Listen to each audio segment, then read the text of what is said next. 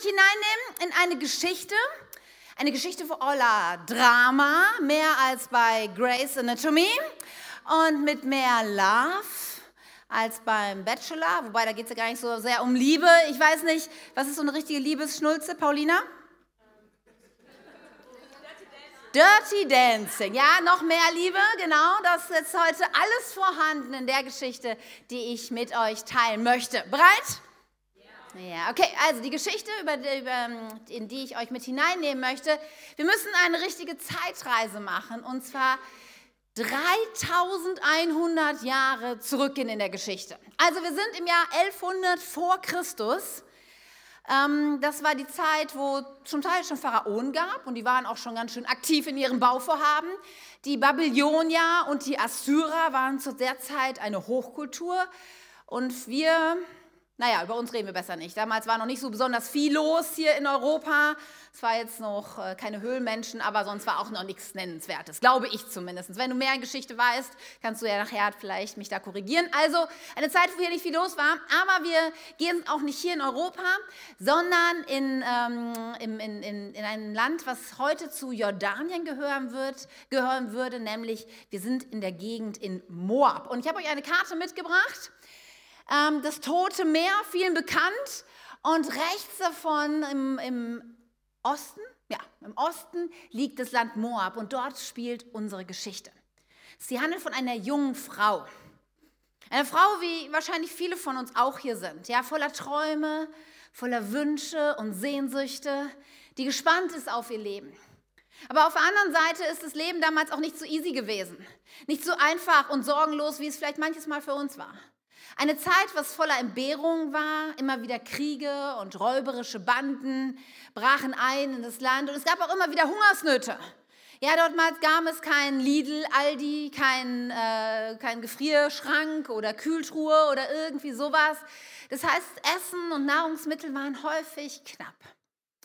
Und in dieser angespannten Zeit kam es dazu, dass links vom Toten Meer im Westen, um diese Gegend von Jerusalem und Bethlehem, dort war zu der Zeit eine größere Hungersnot.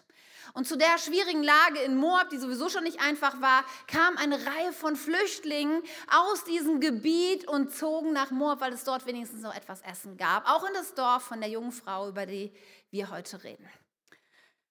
Eine Familie unter diesen Flüchtlingen, sie erregte das Aufsehen dieser jungen Dame, weil dort ein junger Mann zu dieser Familie gehörte. Es war eine Familie mit zwei Söhnen, Kelion und Machlon, so heißen die beiden. Und sie kamen aus der Stadt Bethlehem und wollten ihr Glück in diesem, im Moab suchen und hofften dort eine bessere Zukunft zu finden. Doch nach allzu kurzer Zeit wurde, ähm, es eigentlich noch schwieriger und äh, schlimmer ihre Situation. Die, ähm, der Vater der Familie starb. Und so waren Kilion und Machlon, die beiden Söhne, verantwortlich nun für ihre Mutter, um sich so um sie zu kümmern. Und da war diese junge Frau.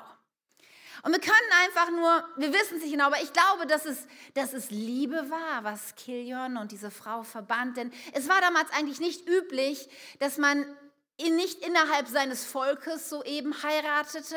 Und auch gerade wenn man an andere Götter glaubte oder so, so waren da, glaube ich, sicherlich einige Hindernisse, die die beiden aus dem Weg räumen mussten. Aber es kam endlich zu diesem Tag, wo Kilion und diese junge Frau sich das Ja-Wort gaben. Auch Machlon fand ein nettes Mädchen aus dem Dorf und so heirateten die beiden. Und die ersten Ehejahre, ich weiß nicht, ob du verheiratet bist, ein Auf und Ab. Man lernt sich immer besser kennen, aber es war eine gute Zeit. Und unglaublicherweise verstand sich unsere junge Frau auch erstaunlich gut mit ihrer Schwiegermutter. Ich weiß nicht, welches Verhältnis du zu deiner Schwiegermutter hast. Ich habe letztens, Paulina, hast du eine Schwiegermutter? Also, ich habe letztens gehört, hat jemand zu mir gesagt, ähm, das ist ein Witz, sagte einer, sagte, sagte so ein, sagte ein Mann, ja, wenn eine Beziehung scheitert, sind ja immer zwei dafür schuldig, da, zwei daran schuld. Die Frau und die Schwiegermutter. Nein, nein, das ist natürlich falsch. Ich habe eine sehr nette Schwiegermutter, muss ich sagen. Ähm, okay, also, diese Frau verstand sich sehr gut mit ihrer Schwiegermutter. Und dann gingen die Jahre ins Land. Und natürlich, was wünscht sich so eine junge Frau? Ein Baby, oder? Kinder. Aber zehn Jahre gehen ins Land und sie ist verheiratet und kein Nachwuchs stellt sich ein. Und die Situation wird für sie schon schwierig zu ertragen und dann kommt die absolute Katastrophe. Kilion stirbt. und auch Machlon. Es ist unerklärlich. Beide Söhne, beide, beide, beide ähm, Ehemänner dieser beiden Frauen, sie sterben mit einem Schlag. Und nun haben wir hier drei Witwen. Naomi, so heißt die Mutter der beiden Söhne. Ruth, so heißt die junge Frau, von der ich gerade gesprochen habe. Und Orpa. Keine besonders schönen Namen zum Teil, ich gebe es zu. Aber es war damals so. Und diese drei Frauen erleiden das größte Schicksal, was Frauen damals, damals sagen können. Nee, Ruth ist ein schöner Name, entschuldige Ruth. Bei den anderen, okay.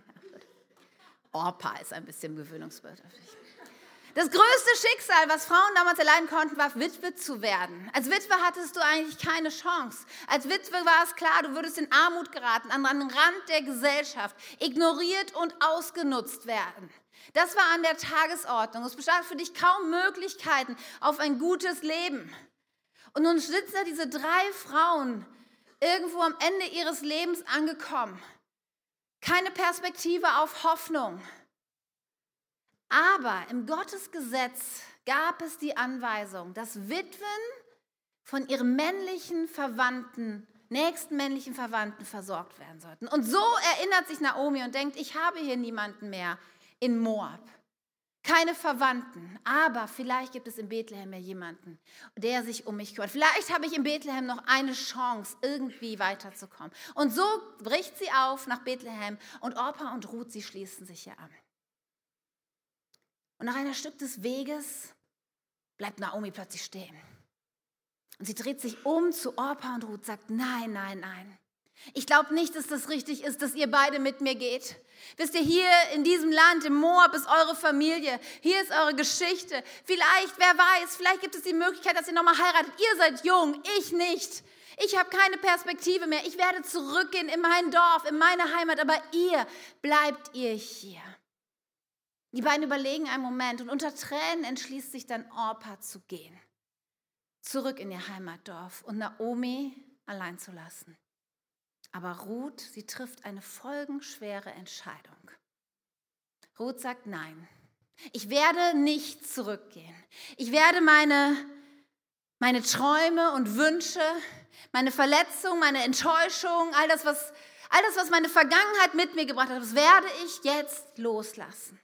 Und ich werde eine Entscheidung treffen, um mit dir gehen in eine ungewisse Zukunft. Und ich sage, ich vertraue deinem Gott. Und in, erste, in Ruth 1, Vers 16, da hören wir, was sie genau sagt. Sie sagt, verlangt nicht von mir, dass ich dich verlasse und umkehre. Wo du hingehst, dort will ich auch hingehen. Und wo du lebst, da möchte ich auch leben. Dein Volk ist mein Volk und dein Gott ist mein Gott. Ich lasse alles los, meine ganze Vergangenheit, und ich vertraue, dass dieser Gott, dass ich in ihm etwas Neues finde. Und sie kommen nach Bethlehem kein großer Bahnhof erwartet sie, keiner hätte mit ihnen gerechnet. Aber sie finden einen Unterschlupf und eine harte Zeit beginnt für sie. Ruth geht jeden Tag aufs Feld und sie, sie, sie, alles, was die Leute von der Erntenarbeitern so übrig gelassen haben, die ganzen Ähren, die irgendwie runtergefallen sind, die darf sie einsammeln. Und sie haben ein kärgliches Auskommen. Jeden Tag ein bisschen Mehl, sodass es gerade dazu reicht zum Überleben. Aber da wird ein Mann auf sie aufmerksam. Jeden Tag, wo sie da auf diesem Feld ist und arbeitet, er steht am Rand und er beobachtet sie. Er ist der Besitzer dieses Feldes. Und er, macht, er holt Erkundigungen, er fragt, wer ist denn diese junge Frau da? Was macht sie da? Und die Leute berichten ihr, berichten ihm. Berichten ihm davon, dass diese junge Frau ihre Vergangenheit und all das hinter sich gelassen hat. Ihre Enttäuschungen und Träume und dass sie Gott vertraut und mit Naomi in ihre ungewisse Zukunft ähm, aufgebrochen ist. Irgendwas passiert im Herzen dieses Mannes. Und eine lange Geschichte kurz zu machen, die beiden lernen sich kennen, sie kommen sich näher und sie heiraten. Sie heiraten aus dem armen Mädchen ohne Perspektive, ohne Sicherheit, ohne alles, wird plötzlich die Frau eines reichen Bauern.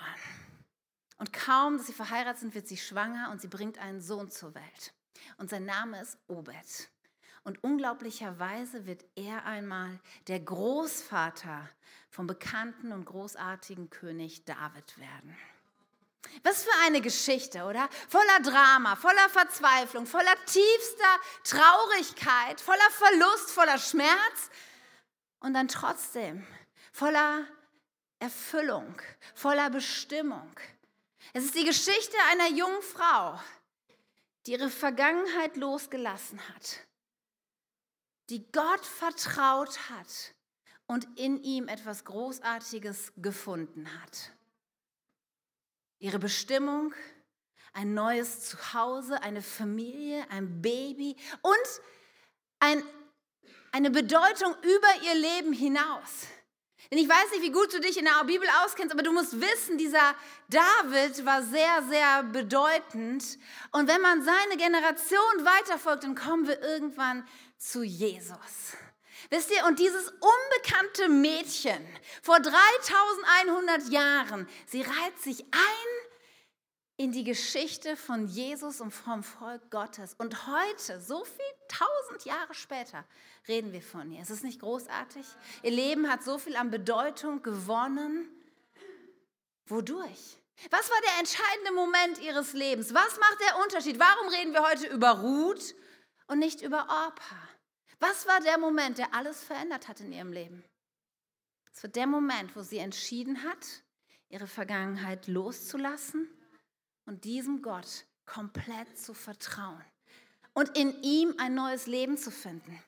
Ein Leben mit, mit großartigen Dingen, dass sie diese, konnte sie überhaupt nicht absehen. Ein Leben mit Sicherheit, ein Leben mit einer neuen Familie, ein Leben mit dem lang ersehnten Baby. Aber wisst ihr was? In dem Moment, wo sie das entschieden hatte, da konnte sie das überhaupt noch nicht wissen.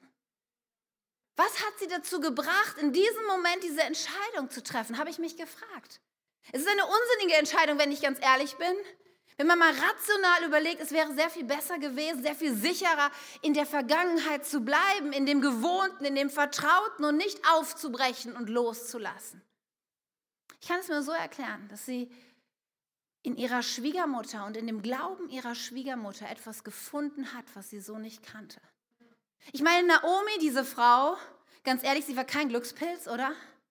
Sie, hat, sie musste fliehen, alles aufgeben in ein Land, was nicht ihre Heimat war. Sie verlor ihren Mann und sie verlor ihre beiden Söhne. Das ist nun was, ich, ich weiß nicht, was, was, du dir vorstellen kannst, was irgendwie noch schlimmer sein kann, aber für mich wäre das so das Ende, Ende der Welt irgendwie. Und trotzdem scheint sie etwas auszustrahlen an Liebe, an Frieden, an einer Geborgenheit, an einer Zufriedenheit. Ich kann es mir nicht anders erklären, warum sie sonst Ruth bereit ist zu sagen, dein Gott ist mein Gott. Wisst ihr, das, was, was Ruth gefunden hat, das muss was Größeres gewesen sein als finanzielle Sicherheit, als Familie, als ein Kind. Es muss dieses Wissen sein, bei diesem Gott bin ich sicher und geborgen, egal wie die Umstände sind. Und weißt du, eins ist mir so wichtig heute Abend. Ein paar von euch, wir sind so unterschiedlich, weißt du, ein paar von euch kenne ich, weil ihr regelmäßig hier in der Kirche seid, weil wir unterwegs sind hier gemeinsam in der K21. Aber vielleicht kommst du gar nicht regelmäßig in irgendeine Kirche, vielleicht gehst du in eine andere Kirche, vielleicht warst du ewig schon in der Kirche, vielleicht kennst du überhaupt nicht Gott, aber eins ist mir so wichtig, dass du eins mitnimmst aus diesem Abend, es gibt einen Gott und in ihm kannst du alles finden, was du brauchst. Sicherheit, Geborgenheit, Liebe, Hoffnung, Mut, Zuversicht, Freude, Träume, neue Zukunft und eine Bestimmung. Und er sieht dich und er sieht deine Situation. Er möchte, dass du das in ihm findest. Hey, was für großartige Dinge. Ich glaube, so sehr hält Gott für uns bereit, heute und für den Rest unseres Lebens. Wenn ich hier so stehe, ich denke ganz ehrlich, ich würde diese Geschenke, das, was Gott für mich hat, ich würde es so gern auspacken, oder? Ich würde so gern wissen, was das ist, was Gott für mich hat. Nur wisst ihr, was mein Problem ist die ganze Zeit? Meine Hände sind voll. Ich kann überhaupt nicht, selbst wenn ich wollte, diese Geschenke aushaken, weil da ist was, was ich die ganze Zeit mit mir rumschleppe. Und das nervt, ehrlich gesagt. Ich würde es so gerne loswerden. Wisst ihr, manchmal ist es mit Dingen in unserem Leben, da merken wir wirklich, dass die uns nerven und wir würden sie gerne loswerden. Aber wisst ihr, manchmal ist es auch so, dass wir den Last mit uns rumschleppen und gar nicht merken, dass sie unser Leben so schwer macht. Als Kind bin ich viel gewandert. Damals fand ich es nicht so cool. Heute denke ich, es war eine großartige Geschichte. Aber sehr oft hatten wir schwere Rucksäcke. Und am Anfang nimmst du den Rucksack und denkst, oh, ist das schwer. Und dann gehst du so die ersten Meter, aber so nach einer Viertelstunde merkst du diese Last nicht mehr, weil du dich daran gewöhnt hast. Und vielleicht bist du auch heute Abend hier und du hast dich irgendwie an diese Last gewöhnt in deinem Leben. Aber weißt du, was meine Erfahrung ist? Nach so einem Tag und einer langen Wanderung, wenn ich dann den Rucksack abgenommen habe, oh, dann habe ich plötzlich erst gemerkt, wie es sich anfühlt, wieder ein normaler Mensch zu sein. Und vielleicht sind auch in deinem Leben solche Lasten und du weißt gar nicht mehr, wie es sich anfühlt, das endlich loszuwerden und endlich wieder anders durchs Leben gehen zu können. Und das ist etwas, das kann ich dir, das kann ich dir versprechen, dass das möglich ist, dass du das in ihm finden kannst und dass du es loslassen kannst, was deine Vergangenheit ist. Nun, ich glaube, es wäre mal ganz hilfreich zu gucken, was alles so in unserer Vergangenheit sein kann und was so alles sich am Ballast da irgendwo einsammelt in unserem Leben.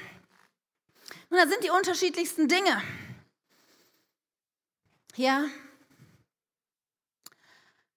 vielleicht sind es Wünsche, die du hast und die sich nicht erfüllt haben.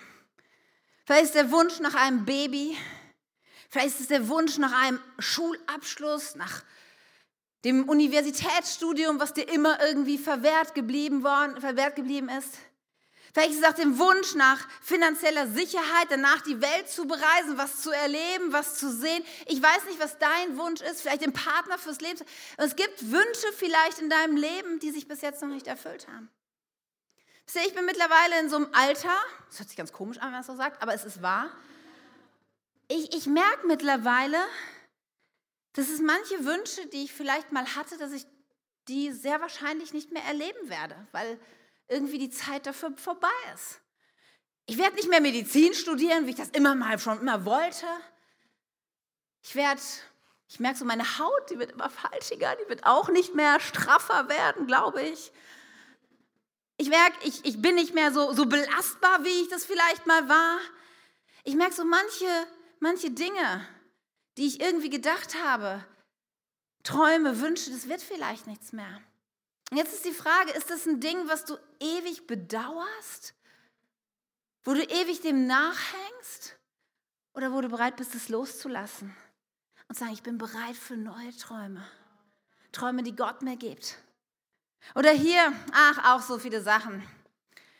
So viele Dinge aus der Vergangenheit, so Labels, die du vielleicht bekommen hast auf dein Leben. Unsportlich, langweilig, unmusikalisch, dumm, nicht mutig genug, nicht kreativ genug.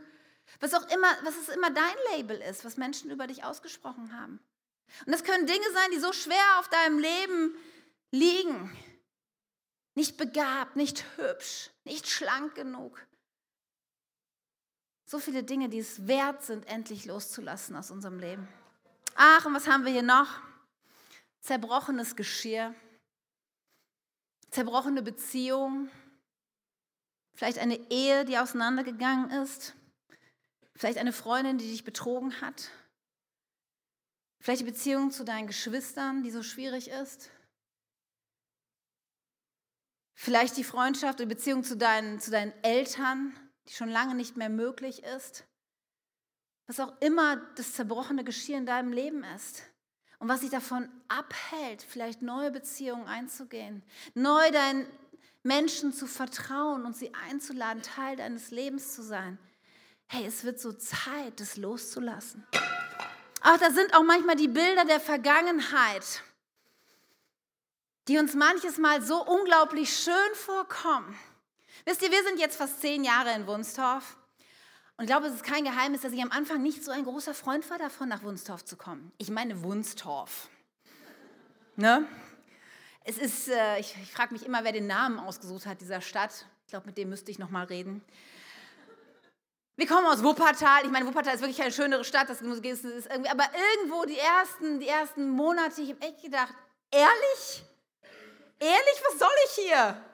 Es ist hier heile, süße Kleinstadt, ja. Ich komme aus einer Großstadt, ich komme aus Wuppertal, ja. Und hier, und damals, es erschien mir alles in der Vergangenheit so viel schöner, Kennt ihr das auch? Manchmal guckt man so in die Vergangenheit und denkt, damals war alles so viel besser. Aber wisst ihr was? Dieses, dieses Festhalten an der Vergangenheit, es ist wie, wie eine Kette um deinen Fuß, was dich zurückhält und was dich davon bremsen wird, das zu finden, was Gott in der Zukunft für dich hat. Deshalb lass es los. Lass es los. Vielleicht hast du manche Last in deinem Leben, eine Schuld. Vielleicht weißt du, du hast einmal eine falsche Entscheidung getroffen.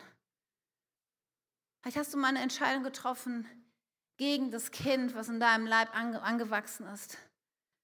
Vielleicht hast du mal eine Entscheidung getroffen, mit Finanzen nicht treu zu sein. Vielleicht hast du mal eine Entscheidung getroffen, in einem wichtigen Moment nicht die Wahrheit zu sagen. Und du merkst es so, dass diese Last irgendwo immer noch spürbar ist. Wäre das, wär das nicht großartig, wenn es möglich wäre, diese Last endlich loszuwerden aus deinem Leben, dass es endlich keine Rolle mehr spielt? Ach, und hier, dem Maßstab. Ja, den andere oder den wir an uns legen. So hast du zu sein. Du hast in diese Maße hineinzupassen. So und so muss das Leben sein. So und so musst du sein. All diese Ansprüche, die du selber oder andere an dich stellen. Hörst du manchmal die Stimme deiner Mutter, die irgendwie sagt, wenn du nur so wärst wie deine Schwester, wenn du nur endlich so gut wärst wie sie oder wie er oder da. Oder was, kennt ihr diese Ansprüche von anderen Menschen an uns? Und sind so eine Last. Wäre es nicht so großartig, diese Dinge endlich loszuwerden? Endlich loszuwerden und wegzuschieben und zu sagen, ich will das nicht länger in meinem Leben haben.